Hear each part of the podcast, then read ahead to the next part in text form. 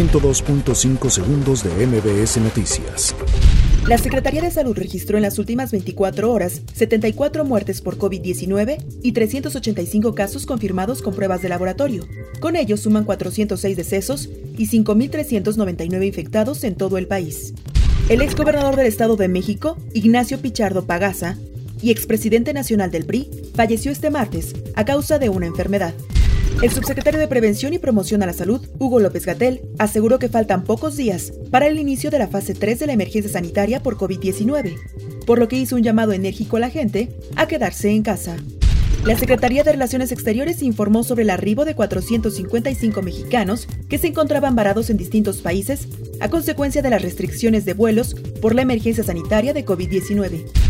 La Comisión de Derechos Humanos de la Cámara de Diputados acordó emitir un pronunciamiento sobre las agresiones que están sufriendo los trabajadores del sector salud en algunas entidades por parte de la población.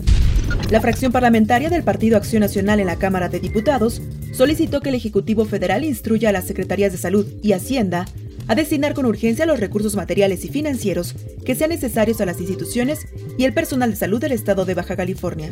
A poco más de un mes de que se registró el choque de dos trenes en la estación Tacubaya de la línea 1 del sistema de transporte colectivo Metro, comenzó a circular en redes sociales una convocatoria denominada Un día sin metro, la cual es desconocida por el Sindicato de Trabajadores.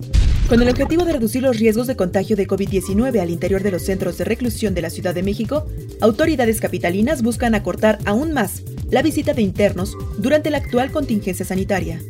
El número de casos globales de COVID-19 confirmados por la Organización Mundial de la Salud asciende a 1.84 millones, tras registrarse 70.000 nuevos contagios en las últimas 24 horas. 102.5 segundos de MBS Noticias.